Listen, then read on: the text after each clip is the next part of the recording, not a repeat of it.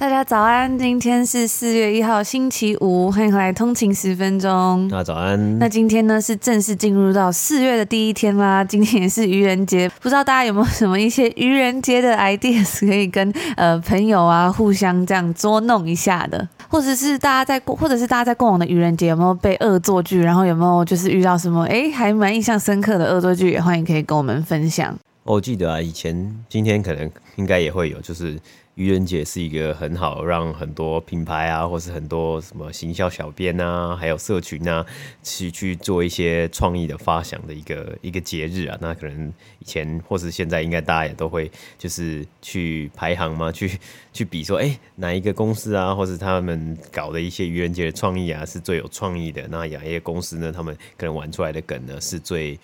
最无聊的，最最没有呃新意的。我印象最深刻的是，我那时候在高中的时候，在附中嘛，然后每次到愚人节的时候呢，我已经忘记那是不是一个传统，因为真的蛮多年了。那到愚人节的时候呢，因为附中是男女分班嘛，就是我记得那时候我那一届女生大概只有四个班左右，没有记错，好像三到四个班，然后男生班就很多班嘛，因为男女比是呃七比三。然后记得那时候到愚人节的时候，好像就是有串通好还是怎么样，就是跟另外一个班然后互换这样子，也就是呢，老师进来上课的时候就会发现说，哎。好像这个学生似乎不太一样哦，然后怎么这一班的学生应该是有哪几个？怎么现在不一样？因为对老师来说，应该好像也蛮难记得，说一个班到底就是总共全部的学生到底都是谁谁谁嘛？因为有时候一个老师他要教太多的班，然后他可能就是又刚好教了差不多班，他就可以讲说，哎，为什么今天这个教室怎么会有男生？或者是哎，今天这教室的同学怎么长得不一样？这不是女生班吗？怎么会有男生坐在女生的教室里？然后我还有印象，好像是有一班好像就呃学生。都不见了，然后老师在上课讲说：“哎呦，学生怎么都消失了？今天是不是我记错？这样，反正我就觉得还蛮好笑，还蛮好玩的一个回忆啦。”以前高中的时候，真的是还蛮多很有创意的事情发生。那时候感觉好年轻哦，现在真的不知不觉好像已经不是这个最年轻的一代了。我今天就有在网络上看到说，哎，最近好像因为前一阵子不是很多人都在说，哎，脸书过气了吗？是老人家在用的。然后最近又开始出现一个新的言论，是 Instagram 也过气了。现在的年轻人已经不用这个东西了。然后第一名好像是小红书或是 TikTok 吧。我就觉得哇，这个不知道是根据是从哪里来的，只是就觉得说哇，怎么。怎么这么快？时间真的是过得太快了。今天是北美时间的三月三十一号，星期四。那我们来看一下今天的美股三大指数呢？道琼工业指数是下跌了五百五十点，跌幅是一点五六个百分比，来到三万四千六百七十八点。S&P 五百标普五百指数呢是下跌了七十二点，跌幅是一点五七个百分比，来到四千五百三十点。纳斯达克指数呢是下跌了两百二十一点，跌幅是一点五四个百分比，来到一万四千两百二十点。那我们看到今天的美股三大指数呢，以及同时啊，今天的油价也都有下跌的一个状况啊。那特别是呢，今天是二零二二年第一季的最后一天嘛，如果以北美时间来算的话。三月三十一号啊，所以诶，整体呢，我们如果以第一季的表现来看呢，美股三大指数呢都是有下跌的一个状况啊，甚至他们是缴出了自从二零二零年第一季以来最差的单季表现啊，道琼工业指数呢单季今年第一季下跌了四点六 percent，S M P 五百标普五百指数呢，单季是下跌四点九 percent，而纳斯达克指数呢，则是下跌了九个百分比啊。那当然，二零二零年的第一季呢，也就是呃疫情开始的呃。那个时间点嘛，所以当时呢，甚至看到了标普五百啊，一度就是下跌了非常多啊，不只是标普五百，整个股市呢就下跌了非常非常的严重啊。那后来的故事大家也都知道了。那不过呢，呃，三月也算是这个股市的一个亮点啊。这个呃，今今年的一二月是下跌，一路下跌嘛，有包括发发生了很多的事情啊。那三月呢，呃，除了联准会确认要来升息之外呢，呃，三月的三大指数呢都是有上涨的一个成绩，包括标普五百指数以及纳斯达克指数呢都有上涨。三月单月呢是有缴出上涨超过三个百分比的表现，而道琼工业指数呢单月则是上涨二点二个百分比。那今天为什么呃油价以及股市是有下跌的一个状况呢？因为包括了美国总统拜登呢，他是宣布他们要准备的释出一部分的这个石油存量来去呃稍微的去面对。呃，还要去解决目前因为呃俄罗斯以及乌克兰的战争而造成的能源。还有石油，还有油价的上升啊，所以今天呢，我们有看到油价是有稍微的下降。未来的六个月呢，可能会释出最多达到一亿八千万桶这个他们。呃，美国政府的石油存量啊，战略存量啊，那因为这样子呢，也造成了今天的油价是有下跌了，因为诶、算是来去让整个这个原油的一个供应啊，这个油的供应呢是希望可以来到一个平稳啊，但是呢，这其实也算是呃，也有分析师以及投资人指出呢，这也算是一个呃，算是比较短暂的一个情况。那未来的呃价格呢，还有未来整个。整体的方向会怎么样来去呃来去走呢？还是一个未知数。那除了这个之外呢，今天个股方面呢，GameStop 呢，它宣布在。北美时间周四的下午宣布，他们也要来进行股票分拆啊，也导致 GameStop 在今天股票呃盘后交易呢，它的股价是有上涨，竟竟然有有一度涨了涨了十八个百分比啊，目前大概是涨十几个百分比，那它的价格已经快要逼近两百块美金了。我们也看到最近的 GameStop。呃的股价是有上升，一路上涨的一个状况啊。那今年至今呢，甚至有上涨了将近快要十个百分比了。那以上呢，就是今天美股三大指数的播报。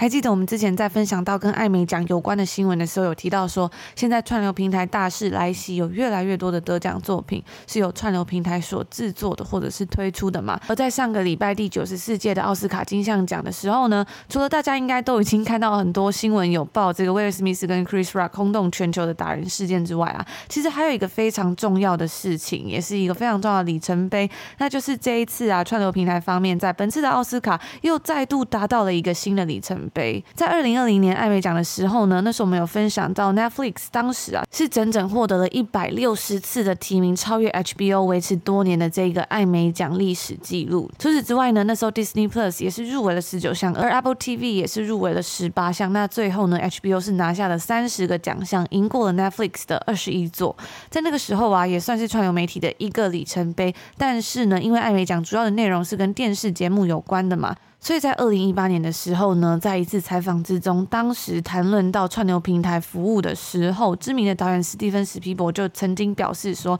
，Netflix 的作品不应该享有角逐奥斯卡的资格，只要是以电视的格局去拍摄啊，最多就只能称作电视电影。那当然啦、如果它是一部好片，是应该要获得艾美奖，但不会是奥斯卡奖。言下之意就是他觉得这种 streaming 啊，这样串流服务的秀，终究只是电视节目而已。虽然后来他的制作公司与 Netflix 也有签订。新的合作协议，加速迈向娱乐产业的新阶段嘛。但是时间到了二零二二年啊，在本次的奥斯卡。由 Apple TV Plus 所推出的《跃动新旋律》呢，摘下了本次奥斯卡的最佳影片奖。那这部片呢，也成为第一部由串流平台所发行的电影，获得了最佳影片。另外啊，这部片的男配角 Troy Kotsur 呢，也获得了最佳男配角的奖项。那他也是史上第一位得到奥斯卡奖的男性聋哑演员。那我在看这个影片的时候，我觉得真的是特别特别的感人啊！因为其实，在颁到这个奖项的时候呢，是由去年以电影《梦想之地》获得最佳女配角。得奖的这位韩星尹如珍所来颁这个奖项。那因为呢，这次得奖的这位 Troy Kotsur 他是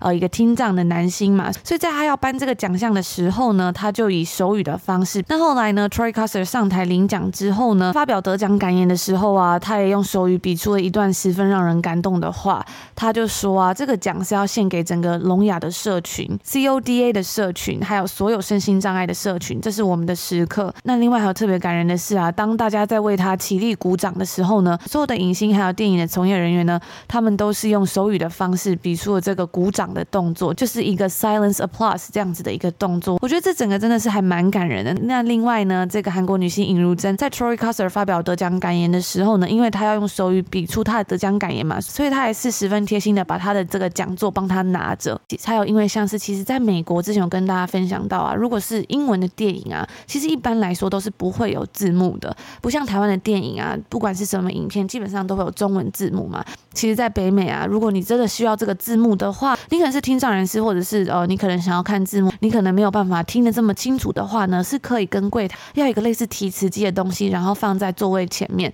但是呢，其实也因为这部《跃动新旋律》的这部片啊，创下了这种美国电影的先例。它在这整部片里面之中都做了全字幕，虽然是一部英文的电影啊，但是它在这整部片里面都做了全字幕。在去年一月，这部电影在 Sundance 电影节上面首映大放异彩之后啊。Apple TV Plus 就花费了创纪录的两千五百万美金，就为了希望这部片能够在他们自己的串流平台上面播放。而这部电影的故事呢，主要是围绕在一个失聪家庭中唯一有听力的成员的故事，也就是里面的这位女主角，她是在整个家里面唯一不是听障人士的人。那也因为这次的得奖啊，Apple 为多年来一直在进行的产业改革过程上面，算是画下了一个圆满的句号。在这次奥斯卡奖最佳影片的十部电影提名之中呢，其实有一半呢、都是在串流平台上面首映的，或者是同时在电影院跟串流平台上面上映的。那靠着这样大规模的影片内容预算，以及数千万的订阅者可以保障的观看量啊，现在串流媒体已经超越了好莱坞的制片厂，为整个电影产业描绘出一个全新的未来，让小荧幕的重要性啊变得跟大荧幕是一样重要了。当然呢、其中也包括像是因为疫情期间让整个产业有加速转型嘛。因为在疫情的时候啊，其实电影院是不能开门的。像是我们之前有跟大家分享到，我们在看《Turning Red》这部片的时候啊，其实这部片它本来也是要在电影院上映的。我那时候在多伦多的时候，我在路上都还有看到很多这个 Turning Red 招牌嘛。因为其他的这个背景是在多伦多的这个中国城 Kensington Market 这一带，所以呢，在这个多伦多真的在 Kensington Market 这一带就有一个很大的看板。那这个看板上面其实当时啊就有写说这部片是什么时候要在电影院上映，但是呢后来这部片呢、最后也是直接改到在 Disney Plus 上面上映而已。而这几年呢也因为疫情的关系啊，奥斯卡的收视率可以说是越来越低，甚至像是艾美奖在之前呢也是破天荒的整个颁奖典礼首次用线上直播的方式进行嘛，因为疫情的关系。当时我们在二零二零年分享到这则新闻的时候，我们还有提到说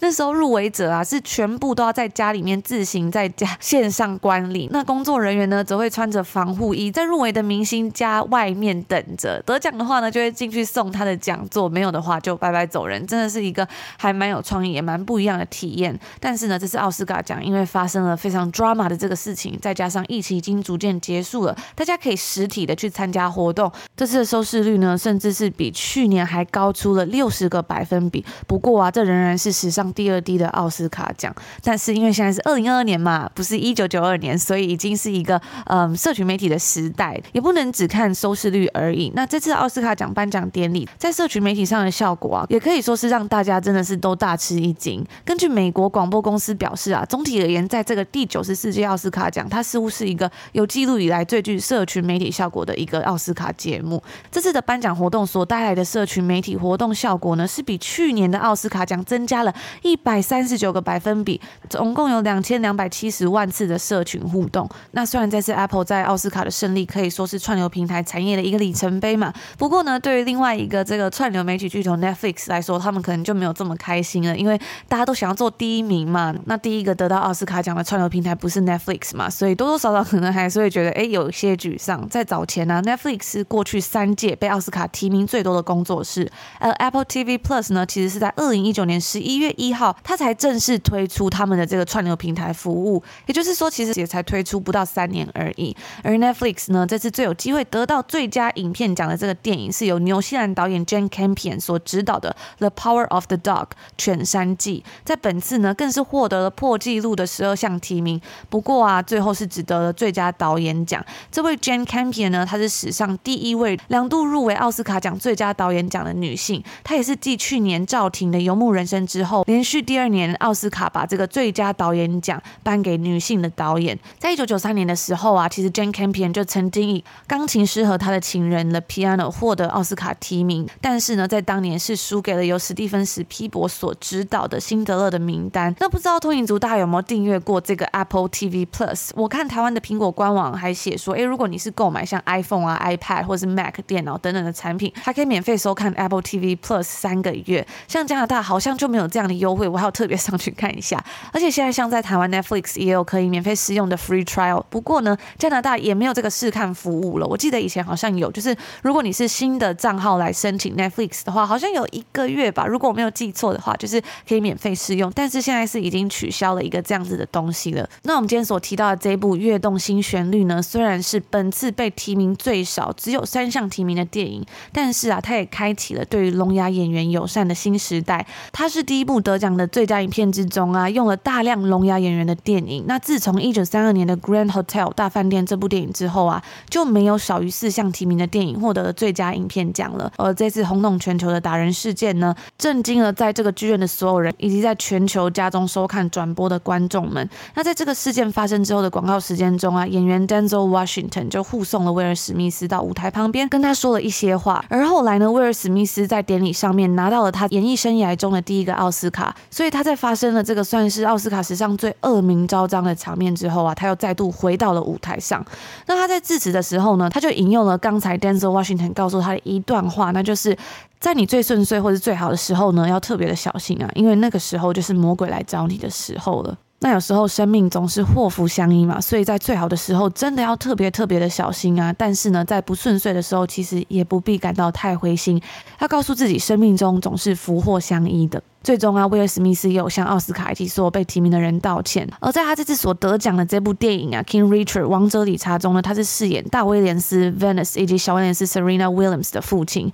这部片主要是一个传记的故事，讲述网球巨星大小威廉斯的父亲兼教练 Richard Williams 是如何指导女儿们出人头地的故事。那这部片呢，是在去年十一月左右上映的，也同步有在 HBO Max 上面播放。那其实这次的奥斯卡典礼啊，真的是非常非常的有戏剧性，也是算是历史上最恶名昭彰的一个时刻。就像我们刚刚提到嘛，今年的奥斯卡奖可以说是在社群媒体上最具效果的一届奥斯卡奖。在网络上啊，我也看到有非常多人在讨论，到底是 Chris Rock 还是威尔史密斯谁对谁错等等的，有很多很多不一样的言论，或者是哎，大家就会激起非常多的情绪，愤怒或者是呃报复的心态等等的，甚至也有引发了一些可能是比较不好的言论啊，但是呢，其实，在本次奥斯卡奖也有像是这一次的跃动新旋律这样子，非常的温暖，或是看见人性美好的时刻啊。所以，如果因为这样非常 dramatic 的一个，嗯，可能是比较恶名昭彰的事情。而忽略掉这个奥斯卡奖之中非常美丽的一个时刻，我觉得也是非常可惜。所以在今天的节目呢，才想要来特别跟大家分享一下，其实，在九十四届奥斯卡奖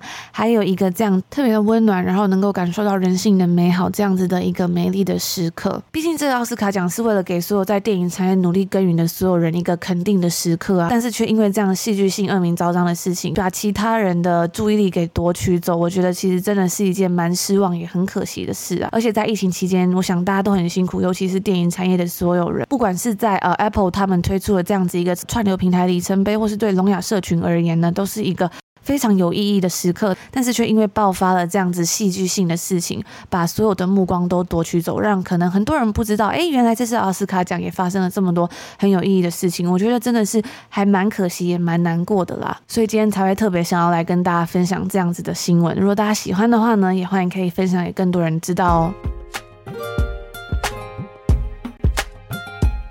上个周末啊，全球各大购物区啊，应该都可以看到大排长龙的现象啊。那我觉得这东西呢是。就蛮好玩的，可能就想要来分享一下。那大家想到排队买东西哦，自己个人呢，我自己的呃想法，我一定先想到就是排队买球鞋啊，或是买衣服啊。那球鞋的话，通常像是比如说 Nike 的运动鞋啊，或者 Adidas 的限量球鞋啊，Nike 的限量球鞋。衣服的话呢，可能会想到比如说 Supreme 啊，或是其他会发售限量联名系列的品牌啊，像之前的呃，可能 Uniqlo 跟 COS 有联名好几次的 T 恤呢，一开卖当天呢，也是引起了大排长龙的队伍啊，要抢购嘛。那会吸引这么多人去排队要去买这个东西啊，通常有几个因素嘛。第一个就是它限量。可能是当季哦，季节限定或是联名限定，它不是长期有供货的一个商品，那大家会物以稀为贵嘛，所以想要拥有它。然后呢，再来就是因为限量啊，或是因为这个呃数量就是没有达到需求，没有达到这么庞大的需求的时候呢，会造成你有转卖的价值啊。也就是说，当今天这个产品这个商品卖完之后呢，你就不可能再用原价去买到它，就是你在这些零售店呢，你在这些商店里面你是看不到它，它已经售光了。所以呢，如果呢，呃，这样子，你现在就变成你要去向其他拥有这个商品的人购买啊，就是算是二手啊，或是黄牛啊，或是转卖啊。因此，很多人呢会愿意去排队，就是因为这个商品啊，假设它的原价一百块美金，但在卖完之后呢，它的在售价、它转卖价变成了五百块。那你就可以转手卖到赚到四百块美金呢啊！不过因为刚刚举的例子啊，其实都是嗯长年以来啊，就是这几年已经呃会造成抢购的牌子嘛，Supreme 啊，或是 Nike 的限量球鞋啊，所以呢，这些公司啊，他们在处理哎这种这么多人想要却只有一点点货的这个发售上面，已经非常非常有经验了。以 Supreme 为例啊，你现在呃，如果要去这个 Supreme 的这个门市呢，你要去买这个东西，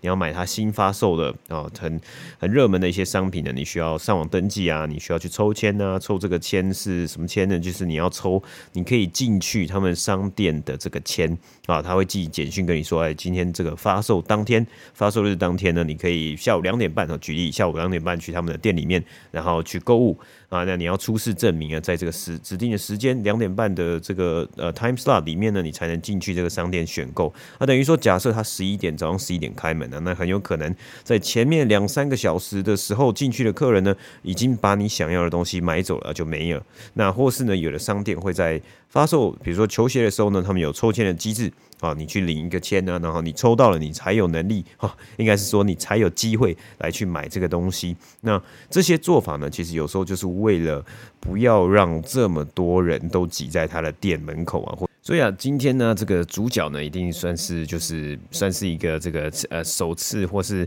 我觉得算是一个在这样子的一个市场，或者在这样子的情况之下呢，很第一次，或是呃蛮没有经验来做这个呃限量的发售了，或是应该是说做这个大家很多很多人都特别想要的这种发售吧。今天的主角就是 Swatch 这个手表品牌啊，是来自瑞士的呃手表品牌。我记得之前呢、啊，以前好像有一阵子 Swatch 还蛮红的嘛，因为它的价格。也不算是那种哇顶顶或者是就是顶到就是天了，那很高很高的这种价格嘛。然后它的颜色也很活泼。那不过近年来的表现呢，可能就没有这么的这么的抢眼。所以它的母公司也就是 Swatch Group 集团呢，就把脑筋哦动到了联名上面呢。那这个集团的 Swatch Group 嘛，它的旗下也有非常非常多知名的手表品牌啊，比如说浪琴啊，还有今天的第二主角呢，Omega。也是 Swatch Group 这个集团之中的品牌，所以这一次啊，Swatch 就推出了跟 Omega 联名的平价手表啊，采取的是 Omega 经典的 Speedmaster Moon Watch 啊。那这一次这个联名说平价手表啊，它的定价呢大概是在两千两百六十块美金左右，而如果台币来说的话，可能就是六千七千多块。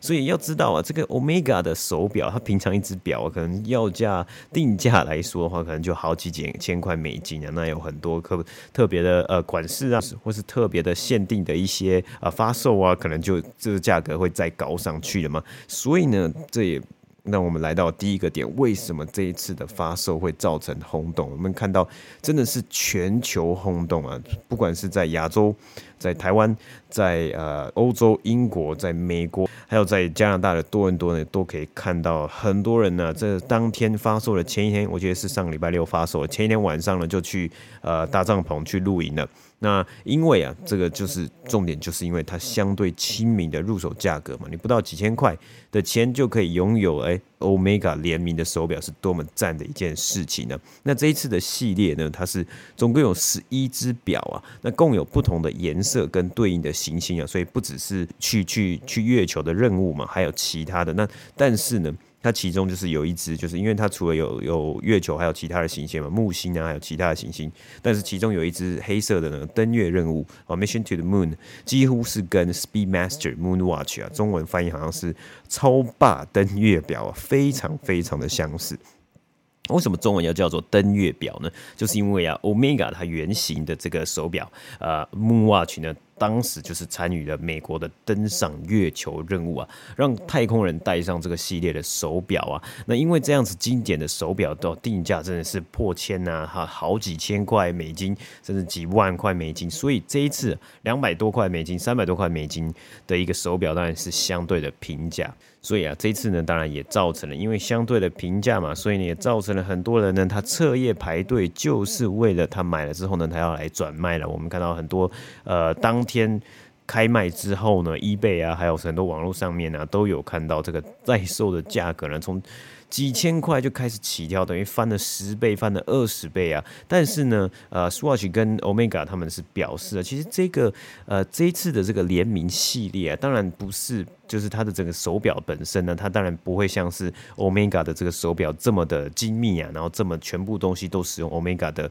这个手表嘛。但是呢，因为它的外形是非常的像的，所以呃也造成了很多人是就是非常的想要来拥有它嘛。也就好像，哎、我可以拥有一只 Omega 的手表，可能是很多男人的梦想嘛。但是呢，这个集团呢，他们是有表示，其实这一次的发售，它并不是有一个数量上的限制的，所以慢慢的呢，应该。呃会是呃，它应该还是会补货，甚至是在网络商店上面呢，都还是有啊。只是通常在发售日的时候呢，它的量应该也不是到这么的多啊。但是它不是要这么多，但到都还是有量啊。我看网络上的指称呢是，通常平均啊，我我看到的这个消息是指出啊，一一间店好像。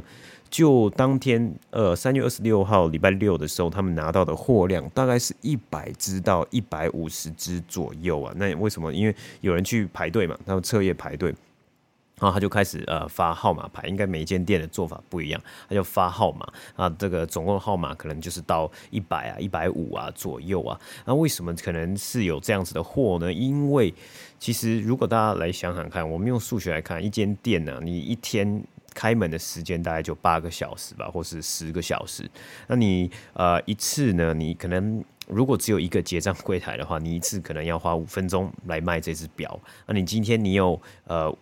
一百只表好了，所以就是五分钟乘以一百，所以是五百分钟。那一个小时有六十分钟嘛，等于说你要花大概八个小时的时间才能卖完一百只手表，所以通常我觉得，通常在发售的时候，其实不会到这个量，真的不会到这么这么的多，因为。特别是 Swatch 啊，还是 Swatch Group，他们有讲到嘛？这一次的发售应该也不是说啊非常非常的限量，有可能还是会再补货嘛。所以第一次的首首播的发行呢，就是呃这样子的一个数量啊。但是因为呃我们刚刚一开始有讲到说，诶很多的商店他们在他们已经很有经验去发售这种限量的东西，它会有不同的机制啊，然后不是让大家在外面排队嘛。所以这一次看到全球的现象，就是说很多的地方大家都想要来。抢这个东西啊，还有人是有写到在网上写到啊，哎、他们在排队，好多人在排在排队，就要开开卖的时候呢，那门口突然塞了一群人，塞了一群黑人呢、然后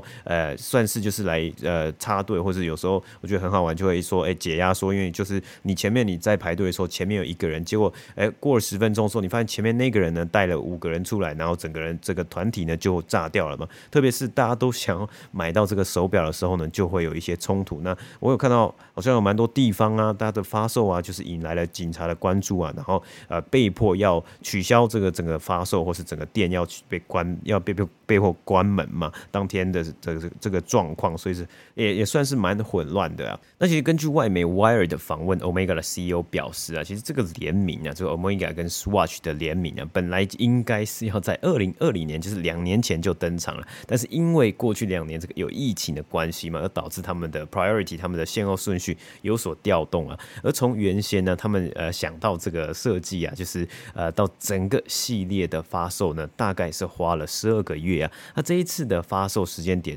也是刚刚好，因为刚好搭上了透过社群媒体的叙事改变，以及对于电商的强调啊，所以我们也看得出来，为什么 Swatch Group 要在这个时候推出联名嘛？透过这一次的风潮来转型啊，为老牌还有经典的品牌来年轻化，让更更多的人去了解它背后的故事嘛，因为呃，我觉得像现在就是呃，很多时候是透过社群媒体啊，还有这个透过 e-commerce，透过电商来来贩售商品嘛。那以这种品牌，呃，这些品牌这个手表的品牌，它存在了这么久了，它势必在某一个时间点呢，一定是要来转型啊，或是来去呃，算是 embrace。新的世代的消费者是年轻的世代，所以这一次呢这发售啊，真的是吸引到了很多年轻世代的一个眼光、一个目光嘛。那在 Wired 的访问里面呢，他们也有讨论到这样子的一个一个一个主题，就是说，哎，这一次呢，他们用 Swatch 跟 Omega 来联名啊，当然推出的手表是相对的平价，然后如果在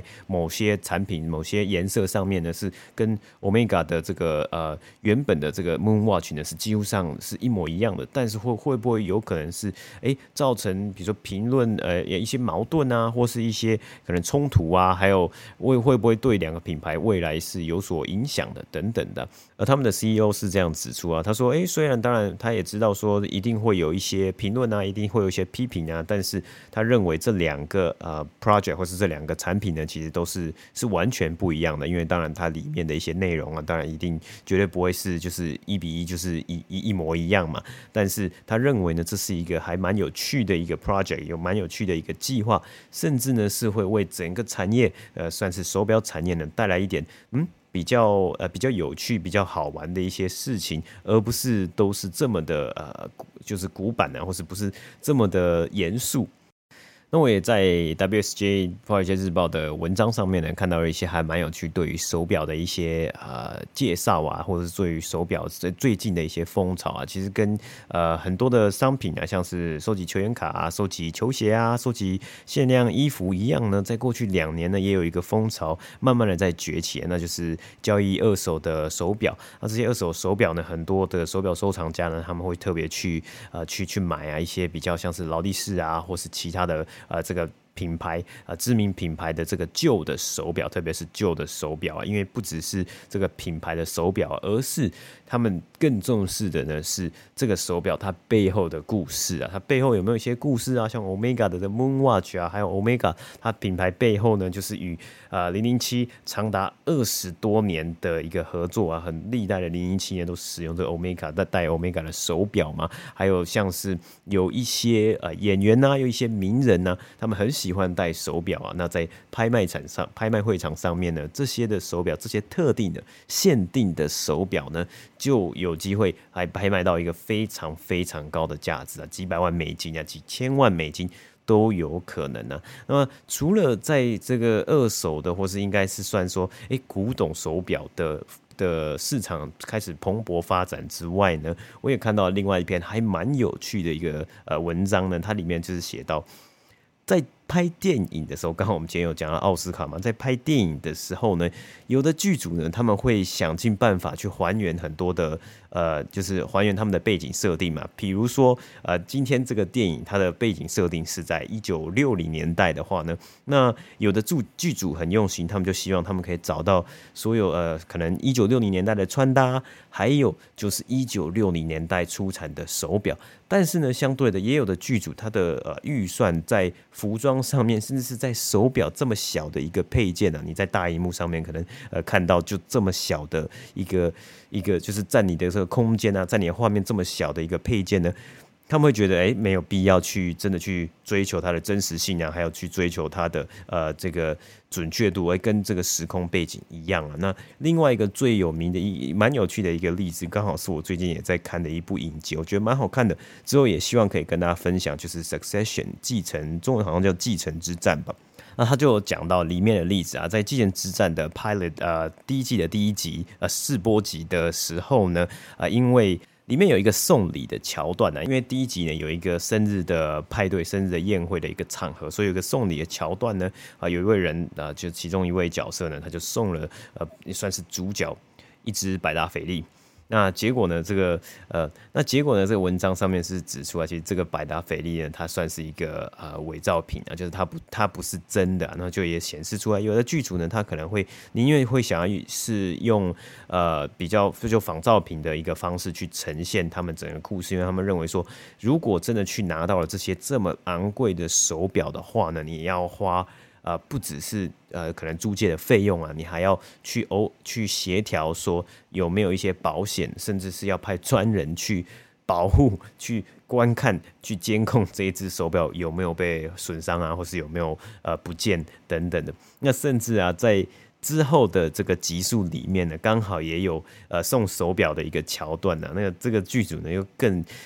更更厉害了，他们在第二次呢，他们根本连手表的这个正面呢、都没有拍到，就直接用就是讲话的时候把它带过去，所以根本不需要去额外去 source 去找到这只手表啊。但是呢，也有剧组是非常的，他们想要去强调说，哎，我们一定要去找到真的手表，我们一定要去显示出这个手表的一个呃价值。那包括像是举例来说，就是 Crazy Rich Asians。啊，疯狂亚洲富豪呢，当时就认为他们希望可以找到一只，哎、那个手表在镜头上面就真的会显示哦，非常的呃，非常的昂贵啊，非常有那个气场啊，所以他们是真的有去请到人帮忙去找到。呃，真的手表，然后这个手表当然在租借的过程中啊，有一些啊保险啊，还有相关的这个呃条款啊，还有相关的条件都要谈妥，才有办法，最后才有办法去租借到，然后去利用来作为拍摄。那以上呢就是今天第二则新闻的分享。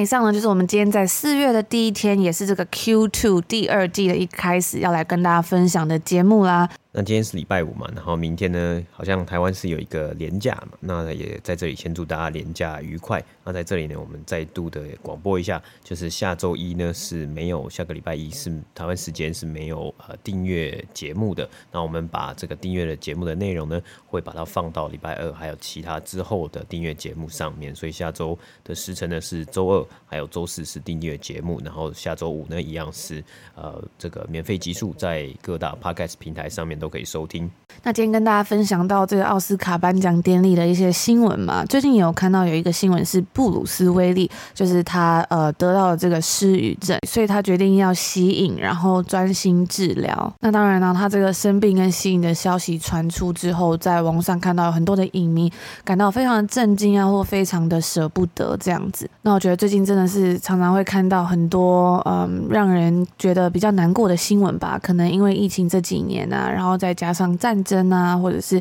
真的是很多事情都发生的措手不及。前一阵子呢，我在 IG 上面就有跟大家分享了一段话，就是我之前在整理我的笔记的时候呢，看到几年前我写下的一段话，那我觉得对我当时是算是受益良多吧。那我现在看来，我还是觉得十分受用，所以就在这边也分享给大家。那他这段话呢，其实是呃一个作家于娟他所写的，它里面是讲到说，我也曾经为了一个不知道是不是自己人生目标的事情。请拼了命扑上去，不能不说是一个傻子干的傻事。得了病，我才知道人应该把快乐建立在可持续的长久人生目标上，而不应该只是去看短暂的名利权情。名利权情没有一样是不辛苦的，却没有一样可以带去。你会发现，任何的加班给自己太多的压力，买房买车的需求都是浮云。如果有时间，好好的陪陪孩子，把买车的钱给父母买双鞋子。不需要拼命去换什么大房子，和相爱的人在一起，呱居也温暖。那也在这边祝福所有听到这边的每一个通勤族啊，都可以找到可以持续长久的人生目标，还有和相爱的人幸福的生活。那今天是第二季的第一天嘛，所以祝福所有听到这边的通勤族呢，都能找到可以持续长久的人生目标，还有和心爱的人幸福的生活。那以上就是今天星期五要跟大家分享的内容啦。如果你想要收听更多更有趣的内容的话呢，其实我们在 IG 上面每天都有分享一些最新的消息啊，还有资讯。除了礼拜五的免费节目之外呢，我们在每个礼拜的一二四也有订阅付费的内容哦。那每个礼拜的内容，我们也是跟大家分享一些最新最有趣的商业故事，跟一些美股消息，还有一些跟自我成长有关的内容。也欢迎大家可以开启 Apple Podcast，现在还有两个礼拜的免费试听。那另外呢，如果你不想使用 Apple Podcast 的话，我们还有 Patreon 的订阅服务哦，内容是一模一样的，可以到 Patreon 上面订阅，也可以收听每每个礼拜一二四的内容。不只是 Apple，如果你是 Android 啊，或者其他系统，也都可以在上面收听到哦。那我们就在这边先祝福大家有一个愉快的星期五，还有一个愉快的连假。我们就下周见喽！下周见，拜拜。拜拜。